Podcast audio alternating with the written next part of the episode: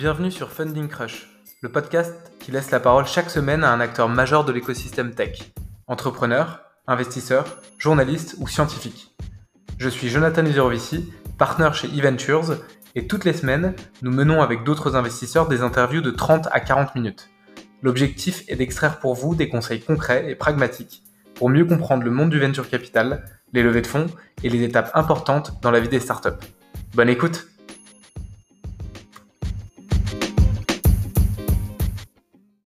Bonjour à tous, on a Arthur Waller avec nous aujourd'hui, cofondateur SEO de Price Match et de Penny Lane. Salut Arthur. Salut Jonathan, merci beaucoup de, pour l'invitation.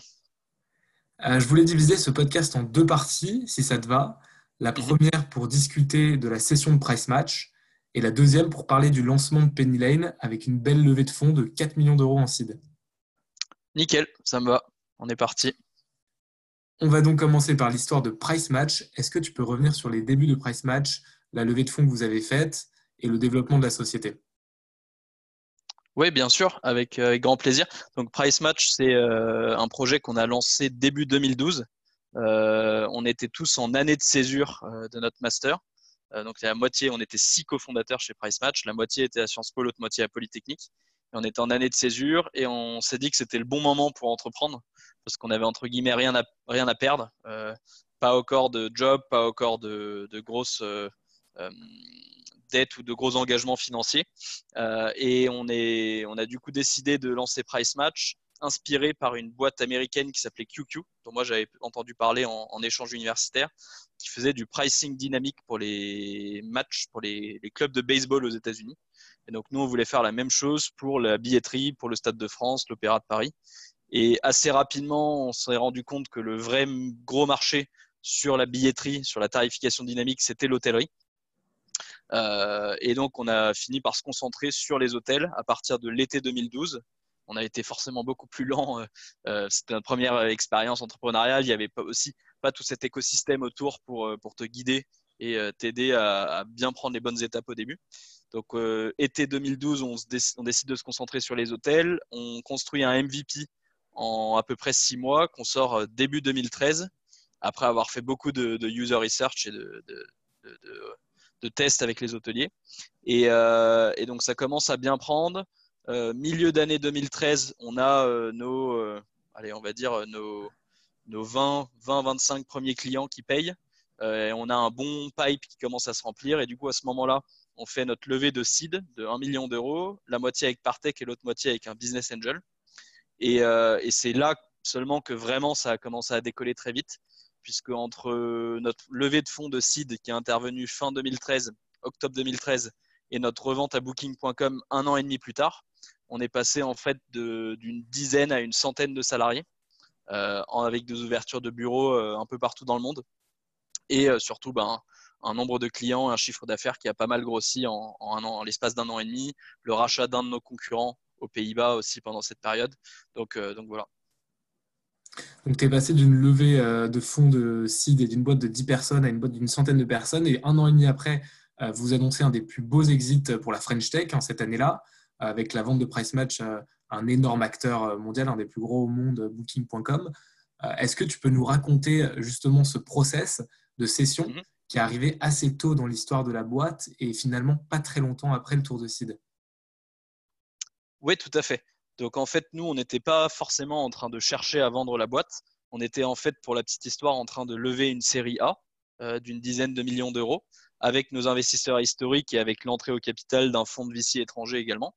Euh, on avait des belles perspectives. On venait de signer un gros contrat avec euh, une grande chaîne hôtelière française et on allait également bah, on voyait que ça prenait bien, que notre produit était, avait trouvé son product market fit et que, et que ça grossissait bien. Euh, et c'est par hasard que j'ai rencontré euh, le directeur de Booking Suite, qui est, euh, la branche B2B de Booking.com qui venait d'être créée à l'époque, à une conférence de tech hôtelière aux États-Unis. je lui ai fait la démo et moi je l'ai approché dans une optique en fait de partenariat parce qu'ils avaient plusieurs produits tech à destination des hôtels, mais pas d'outils de, revenu management. Et donc moi, je lui ai proposé de revendre notre solution à ses clients, à ses hôtels partenaires, tout comme on le faisait avec d'autres partenaires de tech hôtelière.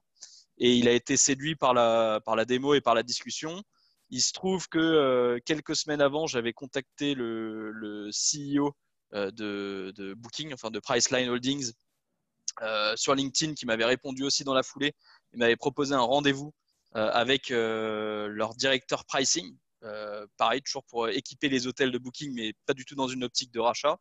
Et de fil en aiguille, euh, on a fait quelques meetings, euh, on a continué de discuter.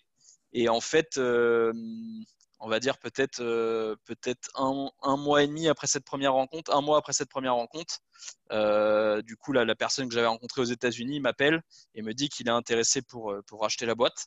Et donc, nous, à ce moment-là, on était dans notre due deal de, de Serie A. Euh, on avait signé la LOI et euh, on n'avait plus de sous sur notre compte parce qu'on avait déjà commencé à anticiper la Serie A. Euh, et donc, bah, nous, on lui a dit qu'on pouvait être intéressé, mais qu'il fallait aller très vite parce que, parce que on était dans une position un peu inconfortable. Et donc, bah, là, ça a été sûrement les 3-4 mois les plus stressants de ma vie où on a bah, fait d'abord la phase de négociation avec Booking sur les termes, le prix, etc. Euh, on a également, euh, bah, il, fallait tout planifier, comment ça allait se passer post, euh, post intégration, enfin post rachat de Price Match, et le tout en parallèle en continuant bien sûr de, de runner le business. Donc ça a été assez, assez stressant, mais je pense que c'est quand même une, une, expérience incroyable à, vivre. Et pendant que tu fais tes rendez-vous, justement, pendant que vous discutez du produit, du partenariat, tu sens qu'ils sont intéressés déjà par racheter la boîte ou tu crois vraiment qu'ils creusent pour faire un partenariat avec vous? Alors, bah, le... moi, au début, j'étais vraiment dans cette optique de partenariat. Euh, ils n'ont vraiment pas, pas, pas, du tout parlé de rachat. Je ne parlais pas du tout avec le département M&A non plus hein, de Booking. Je parlais vraiment avec les gens du, du business, du métier. Quoi. Euh, et c'est uniquement euh, le dernier rendez-vous avant qu'il m'annonce qu'il était intéressé pour racheter où je me suis dit qu'il y avait peut-être quelque chose qui se tramait parce qu'il a ramené le CMO de Booking au rendez-vous, qui n'avait pas forcément quelque chose à voir avec euh, notre business à nous. Euh, et ce CMO m'a notamment posé des questions du genre c'est quoi votre culture de boîte et ce genre de choses, où je me suis dit oulala, euh, peut-être qu'en fait ils sont intéressés pour plus qu'un partenariat. Et là après effectivement le lendemain il m'a appelé, il m'a dit on est intéressé pour, pour éventuellement racheter la boîte.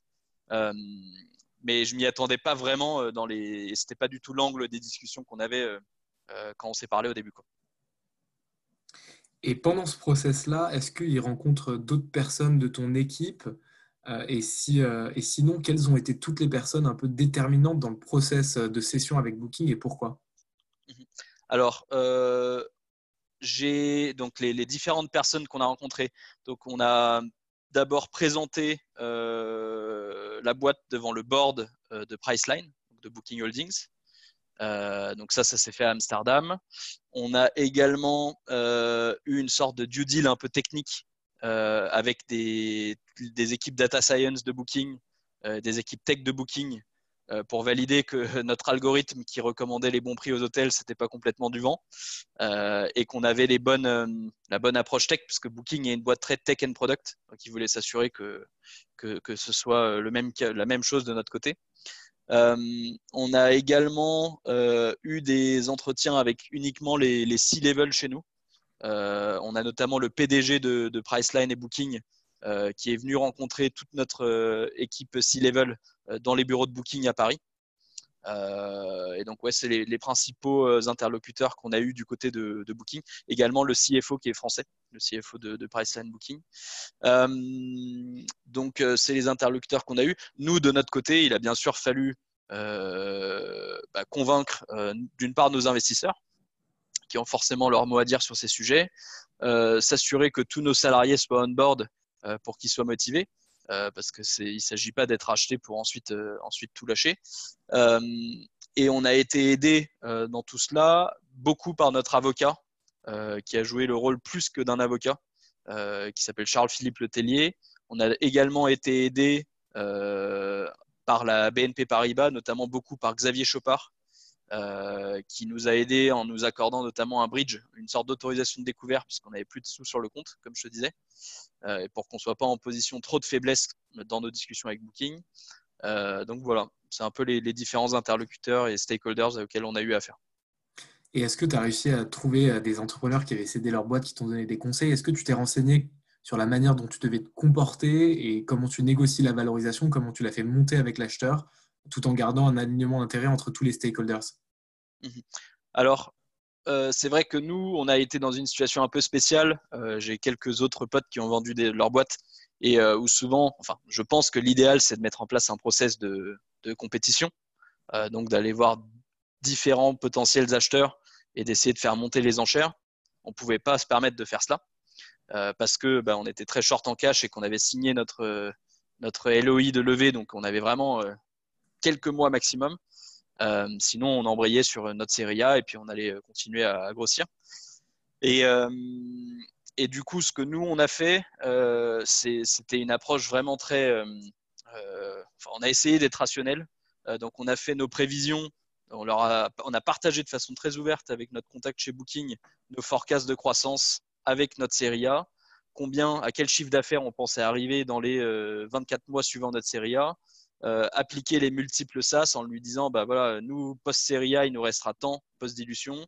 Euh, on pense qu'on arrivera à tel, tel chiffre et que donc, euh, entre guillemets, les parts de chacun vaudront, vaudront tant. Et, du coup, nous, on est uniquement prêt à vendre notre boîte si on est très confiant sur nos forecasts post-série A, puisqu'on a une belle trajectoire de croissance. qu'on est uniquement prêt à vendre notre boîte si jamais tu peux nous offrir quelque chose d'à peu près similaire à ce qu'on peut toucher euh, en faisant notre série A et en continuant. Avec bien sûr euh, euh, dans la balance le fait qu'on était quand même très intéressé par, par rejoindre Booking, qui est une très belle boîte, sûrement la, plus belle boîte dans notre secteur, parce que très tech, très product, e-commerce, avec une super culture, européen. et également, bah, l'intérêt, c'est qu'ils ont un, un, volume énorme, c'est le numéro un sur leur marché. Et donc, bah, des choses que tu peux pas faire dans une startup en termes de, tests, en termes de d'experiments, d'A-B testing et autres, tu peux les faire là-bas. Ils ont une force de frappe euh, monumentale. Donc ça, c'était quelque chose qui nous intéressait. Euh, ils ont également, de leur côté, bah, forcément dit que si, euh, si on les laissait pas nous racheter, ils allaient faire également des produits concurrents aux nôtres et que ça allait nous mettre dans l'embarras. Dans forcément, toi, quand tu es ta petite startup, tu fais pas le, forcément le malin. Euh, quand il y a Booking qui te dit on va faire un produit euh, qui va concurrencer le vôtre directement et, nos 2500 account managers qui parlent tous les jours aux hôtels vont, vont en faire la pub. Euh, donc c'est aussi quelque chose qui a pesé dans la balance. mais au final, bah, ça a été surtout plein d'allers-retours avec notre contact qui a mené le, le deal chez Booking, qui d'ailleurs n'était encore une fois pas quelqu'un de la M&A mais quelqu'un du business. Euh, il avait le support du, département M&A, mais, et donc lui, il a vraiment structuré le deal. Euh, c'est lui qui était notre boss après pendant les trois ans chez Booking également. Donc euh, il a vraiment structuré le deal de façon assez intelligente pour que les intérêts soient aussi alignés que possible entre nous et Booking. voilà. Et alors, après, sur ce qui est des investisseurs, forcément, nos investisseurs n'étaient pas forcément ravis qu'on vende si tôt dans l'histoire de la boîte. ils, ils, voyaient beaucoup de potentiel dans Price Match et donc forcément, quand ils ont investi en seed, ils espèrent plutôt euh, bah, continuer que leur, que ROI continue d'augmenter euh, au, fur et à mesure de la vie de la boîte. Et bah là, moi, c'est vrai, vrai qu'il y a éventuellement, il peut y avoir parfois des désintérêts, des, désalignements d'intérêts entre les fonds et les fondateurs dans des boîtes jeunes ou,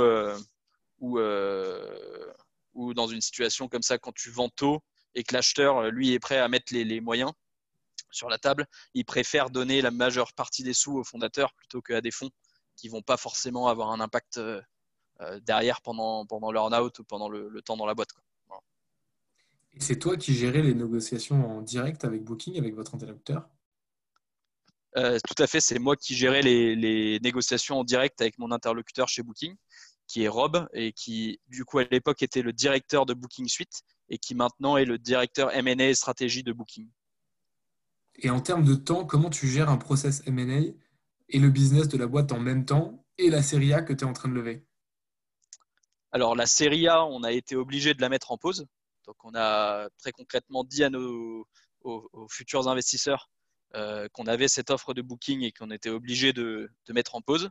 Ils n'étaient pas ravis, mais on a, on a été prêt à prendre le risque. Euh, sur continuer le business, bah là, il fallait euh, vraiment être un peu schizophrène et euh, bah, d'un côté, on avait euh, un peu tout le temps des calls avec Booking et des réunions entre fondateurs pour savoir euh, ce qu'on était prêt à, prendre ou pas prendre, etc., sur les termes et tout. et de l'autre côté, bah, il fallait rien laisser transparaître pour que nos salariés continuent d'exécuter aussi bien qu'ils le pouvaient. également pour qu'il n'y ait pas de, rumeurs qui se propagent sur le marché euh, parce que bah, ça pouvait poser des, problèmes. Euh, les, hôteliers à cette époque-là euh, n'étaient pas forcément fans de Booking.com, donc ça pouvait également nous, poser des problèmes. et donc ouais, on a, vraiment été un peu schizophrène. On a informé nos salariés à peu près deux semaines avant le closing. et on était en fait, il se trouvait qu'il y avait une loi à cette époque qui était en vigueur, qui est restée en vigueur seulement quelques mois, euh, je crois que c'était une loi de, de, Hamon, de Benoît Hamon, euh, je ne suis plus trop sûr, qui forçait une boîte française qui avait une offre de rachat à proposer d'abord à ses salariés de racheter, euh, enfin, de, de, faire une offre concurrente à celle du racheteur.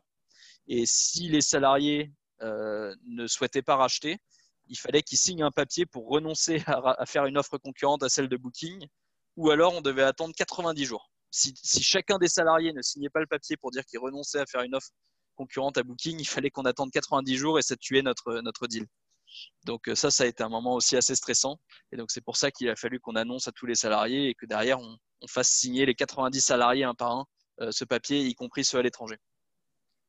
Et comment tu fais justement euh, en sorte de garder les troupes motivées et surtout les six levels motivés en interne alors qu'il peut y avoir des angoisses liées au fait de voir euh, des rendez-vous s'enchaîner avec Booking dans vos agendas, des informations qui fuitent et euh, du coup un désalignement d'intérêt potentiel avec eux alors, les, six levels euh, de la boîte étaient relativement contents puisqu'on avait distribué des stock options et que donc tout le monde était content du, deal qui allait venir. il se trouve que nos six levels ont, pour la grande majorité, déménagé avec nous à Amsterdam pour aller bosser chez Booking parce qu'ils étaient euh, perçus comme étant apportant une valeur ajoutée. Euh, on a eu quelques exceptions où ça euh, où il y avait éventuellement un peu de, redondance et où ça n'avait pas été aussi facile.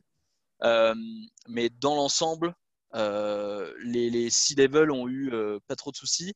On a eu plus de soucis après la vente de la boîte, au moment de l'intégration, où en fait Booking nous a forcé, enfin nous a fortement poussé à venir très très vite à Amsterdam et notamment à déménager toute la partie tech. Donc euh, tous nos développeurs ont été invités à soit venir à Amsterdam, soit partir avec un, parachute. Euh, et, donc ceux où il y a eu vraiment beaucoup de stress, c'est toutes nos équipes Ops, donc les commerciaux et, le support client, qui eux ont été intégrés au bureau de Paris de Booking, qui est forcément un bureau moins start-up, avec tous les fondateurs qui étaient partis. Et donc beaucoup de craintes, souvent infondées, euh, mais beaucoup de craintes, de rumeurs. Euh, et donc, euh, bah, énormément de travail pour Rob, mon, interlocuteur chez Booking et moi-même, qui sans cesse devions bah, revenir à Paris, répondre, réexpliquer que non, il n'y avait pas de, plan machiavélique ou diabolique derrière, que Booking était une boîte sympa. mais on a quand même perdu pas mal de salariés qui sont partis par eux-mêmes, en fait. soit parce qu'ils n'étaient pas forcément attirés par, par euh, l'environnement et les opportunités que leur offrait Booking. Et puis également, c'était un peu euh, euh, la French Tech qui, pétillait. Et donc, on a énormément d'anciens de Price Match. Et ça, on en est assez fiers, assez heureux, qui, ont, qui sont partis monter leur boîte. Donc, tu as aujourd'hui pas mal de boîtes où, tu as dans les C-level, dans les co-founders, des gens de Price Match. Tu peux penser à Cardiologues, Mindset, Matera. toutes ces boîtes-là, toutes ces boîtes-là ont leur CTO, par exemple, qui est un ancien de Price Match. Euh, Fairmoney, Predictus, c'est pareil. Euh, donc euh, voilà, pas mal de gens qui sont partis au début de l'aventure. Et une fois que tu as vendu ta boîte, comment tu te sens et quels sont tes projets? Est-ce que tu as directement envie de retourner dans l'entrepreneuriat? Qu'est-ce que tu commences à faire? Alors bah, déjà, on a tous déménagé à Amsterdam et intégré une boîte comme Booking, donc très belle boîte euh, mais euh, pour nous, c'était la première fois qu'on bossait dans une si grosse boîte, donc un, temps d'adaptation pour bien comprendre comment ça marche et tout. Euh, on, a, on a bossé à fond chez Booking Suite et par la suite aussi dans d'autres départements de Booking pour certains d'entre nous. Et en parallèle, pour pas perdre complètement le lien avec, avec l'entrepreneuriat et aussi pour rendre un peu à l'écosystème, on a décidé très vite avec mes, mes cofondateurs de Price Match de, réinvestir une partie des sous qu'on avait gagnés dans des, dans des startups en France ce qu'on a fait du coup soit en tant que business angel, soit également via une structure qui était une sorte de, de, startup studio qui s'appelait le studio.vc, euh, avec lequel on a entre guillemets cofondé euh, quatre boîtes. Euh, en plus des 20-25 boîtes dans lesquelles on a investi plus en tant que business angel. Et donc ça, ça nous a, bah, c'était, enfin c'est toujours, puisqu'on est, on est toujours investisseur dedans, un vrai plaisir. Ça permet de, euh, bah, partager un peu euh, l'excitation, l'adrénaline avec les, fondateurs de ces boîtes-là.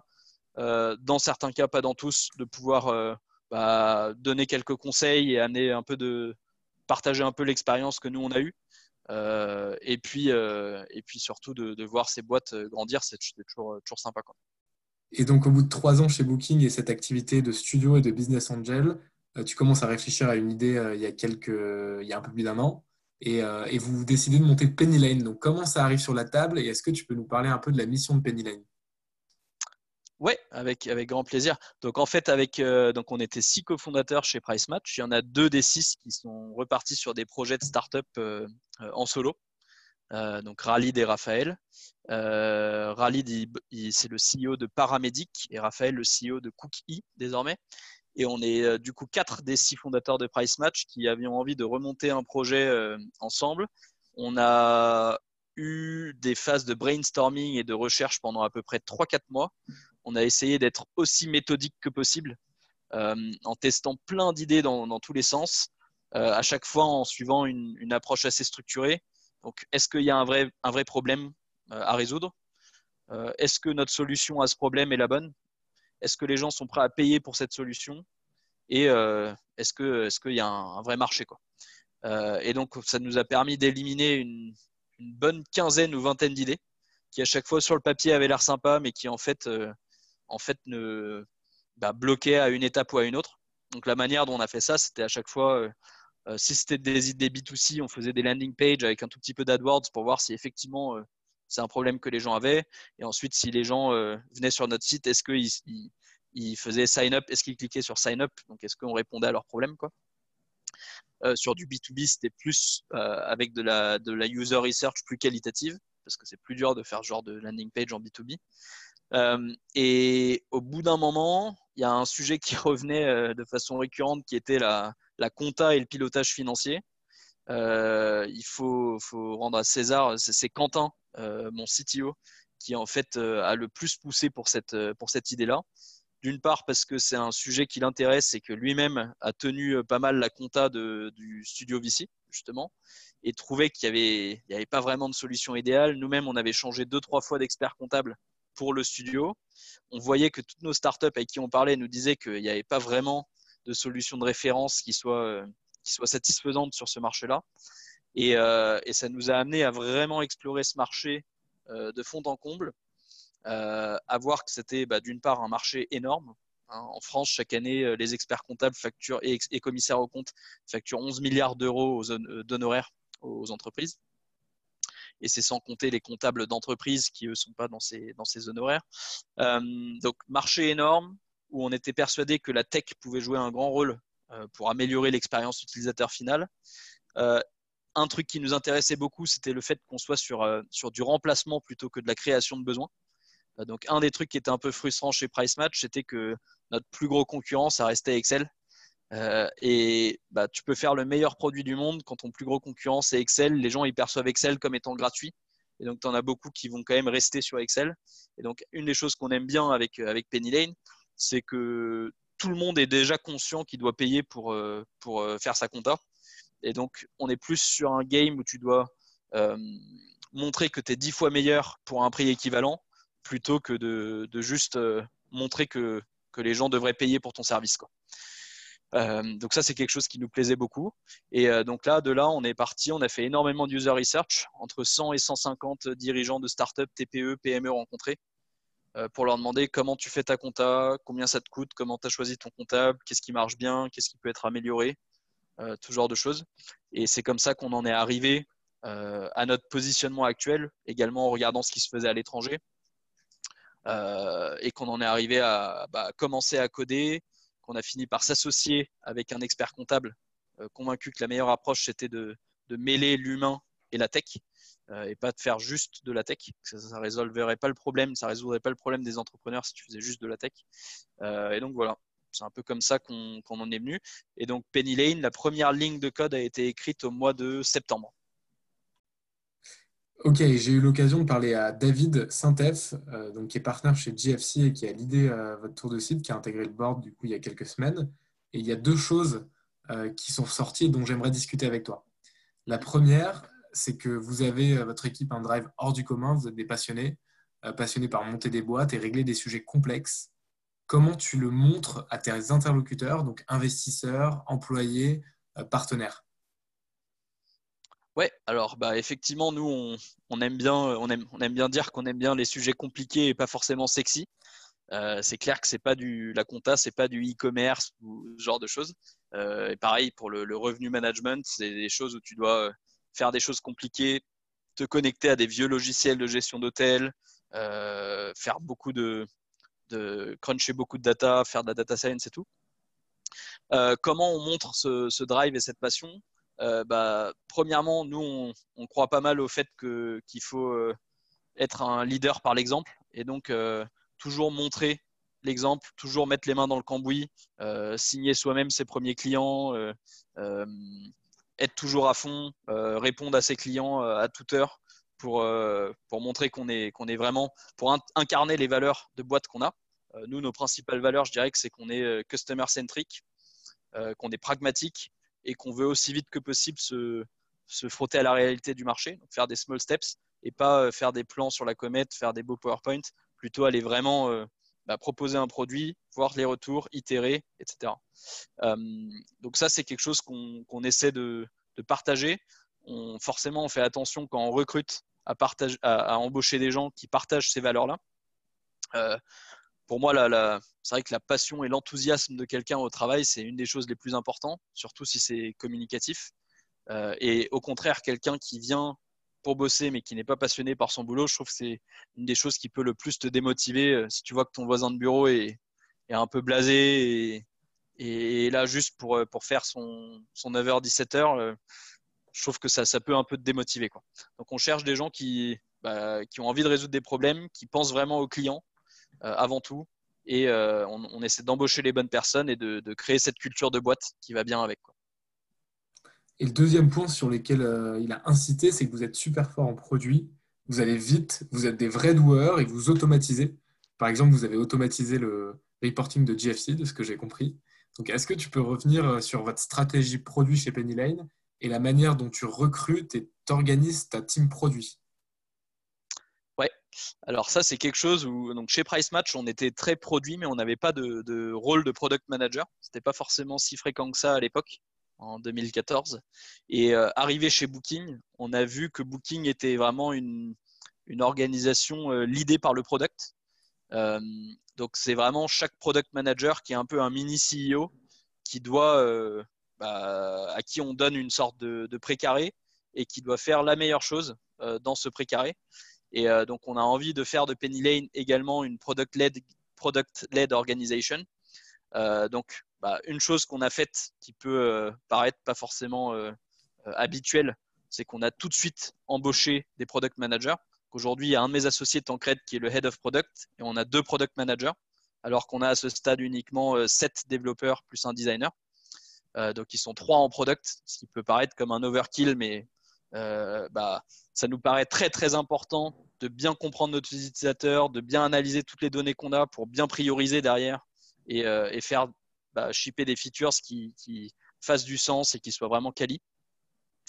Euh, donc ça c'est pour la partie euh, product. on a essayé d'embaucher bien sûr des product managers qui aient de l'expérience de boîte où, ça se passe bien. Donc on a par exemple Damien qui nous a rejoint, qui a passé avant trois ans chez Doctolib en product également. Donc, on essaye de, trouver des gens qui ont cette expérience de, boîte très product. Euh, pour ce qui est d'aller vite, on essaye de, réappliquer ce qu'on a vu euh, chez Booking et chez Price Match, les recettes qui marchent. on fonctionne avec les OKR. Donc, on essaye de, bah, que ce soit très transparent pour tous les gens dans la boîte. Quelles sont les priorités Quels sont les, objectifs N'importe lequel de nos salariés peut bien sûr accéder à tout moment à notre, à notre MRR euh, voir où on en est. le but, c'est que chacun sente qu'il peut avoir un impact à son niveau sur les grands objectifs de la boîte et que chacun bah, puisse prendre des initiatives sans qu'il y ait de, de lourdeur bureaucratique ou administrative. Euh, donc ça, c'est quelque chose qui nous tient vraiment à cœur. Et ensuite, effectivement, je pense qu'en termes de manager et de, dirigeants, on est plutôt là à, essayer de donner l'exemple et à, nous-mêmes, quand on peut automatiser un truc ou quand on peut, euh, quand on peut euh, résoudre un problème, le, faire et pas juste dire à quelqu'un, demander à quelqu'un de le faire. et donc, effectivement, bah, si je prends l'exemple du, reporting, qui effectivement est un très bon exemple, euh, on a, bah, c'est une, des features de notre produit hein, que de faire de la compta, mais aussi du reporting. Et donc, on a, on a entièrement automatisé aujourd'hui euh, le reporting de Penny Lane, qui du coup euh, vient depuis la plateforme, arrive dans un Google Sheet automatiquement et vient automatiquement alimenter le reporting de GFC. C'est un exemple parmi d'autres, mais c'est vrai que c'est le genre de truc qu'on aime bien faire pour toujours permettre à nos employés de se concentrer sur des tâches qui sont à forte valeur ajoutée et pas sur des tâches euh, inintéressantes. Et euh, juste avant le coronavirus, vous avez closé un des plus gros tours de site de l'année. Je crois que c'est à peu près 4 millions d'euros. Euh, est-ce que tu peux revenir sur ce process de levée de fonds avec GFC en lead? Ouais, alors donc nous on a, comme je te disais, on a eu, on a écrit la première ligne de code en septembre, et c'est à ce moment-là également que moi je faisais en parallèle beaucoup de user research. Euh, et il s'est trouvé que bah, plus on avançait dans la user research, plus on était convaincu de l'opportunité devant nous. Euh, moi, je parlais pas mal à ce moment-là avec David de GFC en tant que sparring partner. Euh, je l'appelais à peu près toutes les deux semaines. Je lui disais ce que j'avais appris sur le marché, les nouvelles découvertes que j'avais faites. Et, lui, il a trouvé qu'on avançait assez vite et que, bah, un peu comme il t'a dit, qu'on était des doueurs et que ça, progressait. Quoi. Et donc, à ce moment-là, donc ça, ça devait être en, en novembre, décembre, euh, il me dit que bah, qu'il est vraiment intéressé et qu'il pourrait être intéressé pour investir. Nous, on n'était pas forcément en recherche de, de fonds, puisqu'on a un peu de sous de côté de price match pour, euh, pour autofinancer. On lui a fait ce feedback, mais on lui a dit aussi qu'on n'était pas du tout fermé à, à, regarder comment ça pouvait se faire, parce que bah, on a réfléchi et on a vu qu'on pouvait sûrement aller encore plus vite en levant des fonds que ça n'allait pas être juste lever des fonds pour lever des fonds, mais qu'on allait pouvoir les employer à bon escient pour euh, pouvoir tester plus de choses, pour pouvoir prendre plus de risques côté tech, euh, se battre peut-être sur plus de fronts euh, et également bah, tester et apprendre plus vite côté commercial. Et donc, on a, il m'a fait rencontrer Oliver Samwer, je crois en, décembre justement ou, fin novembre. Et c'est à ce moment-là que, que, du coup, il nous a fait, le lendemain, il m'a rappelé pour me faire une proposition. Euh, qui était très intéressante, qui montrait qu'il comprenait bien euh, les enjeux et les conditions, euh, qui croyait vraiment en la vision et, en l'ambition du projet. Et donc, on a décidé de, partir ensemble. Et quand on est serial entrepreneur et qu'on a déjà monté une boîte, est-ce qu'on a besoin d'un investisseur qui est super actif et quelles interactions on a avec son investisseur?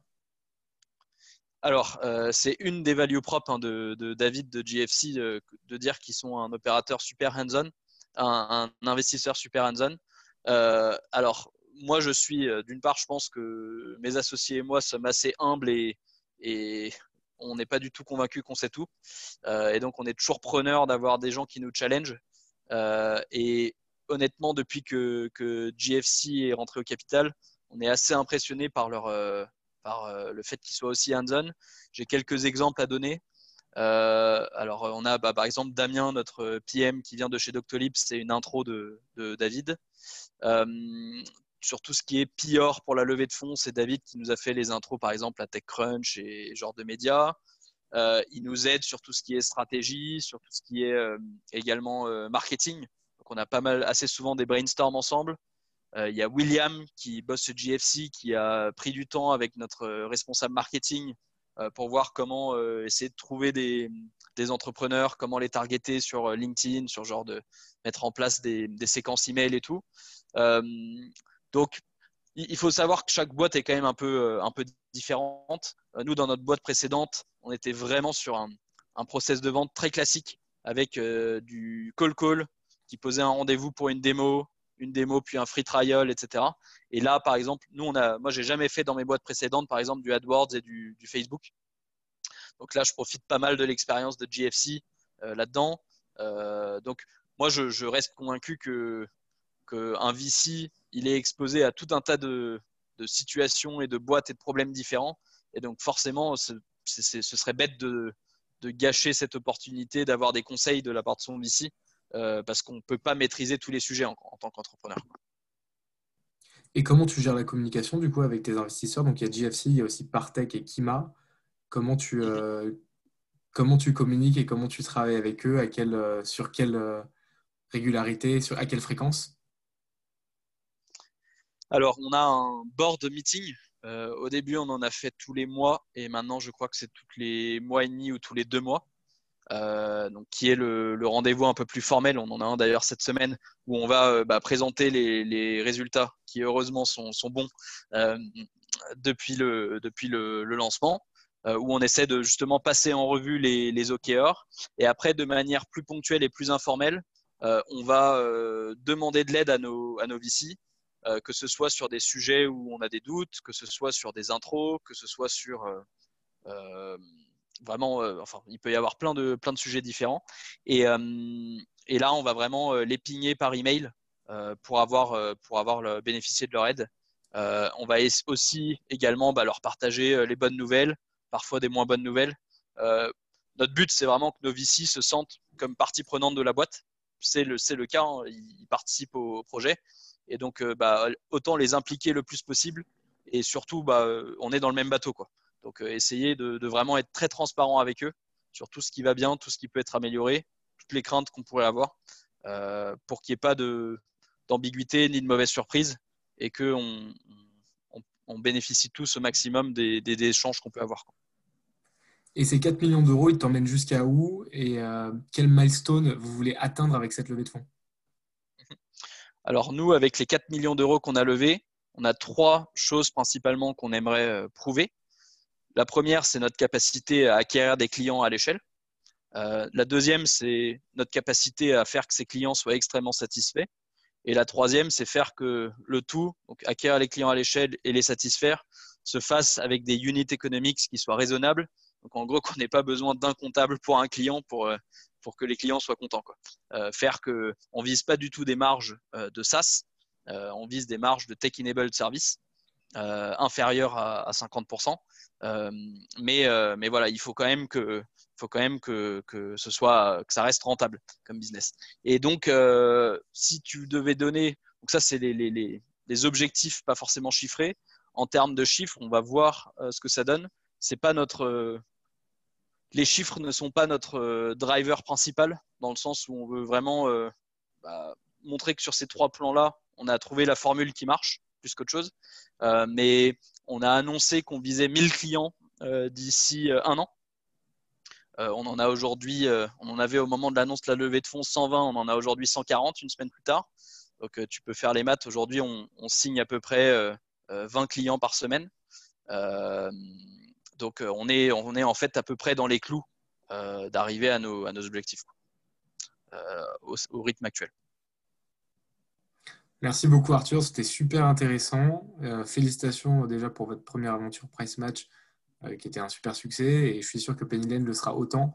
Je te propose de terminer en, disant en quelques phrases la proposition de valeur peut-être de, Penny Lane pour qu'un maximum d'entrepreneurs qui nous écoutent switch dessus et, et où ils peuvent te contacter. Yes, ça marche.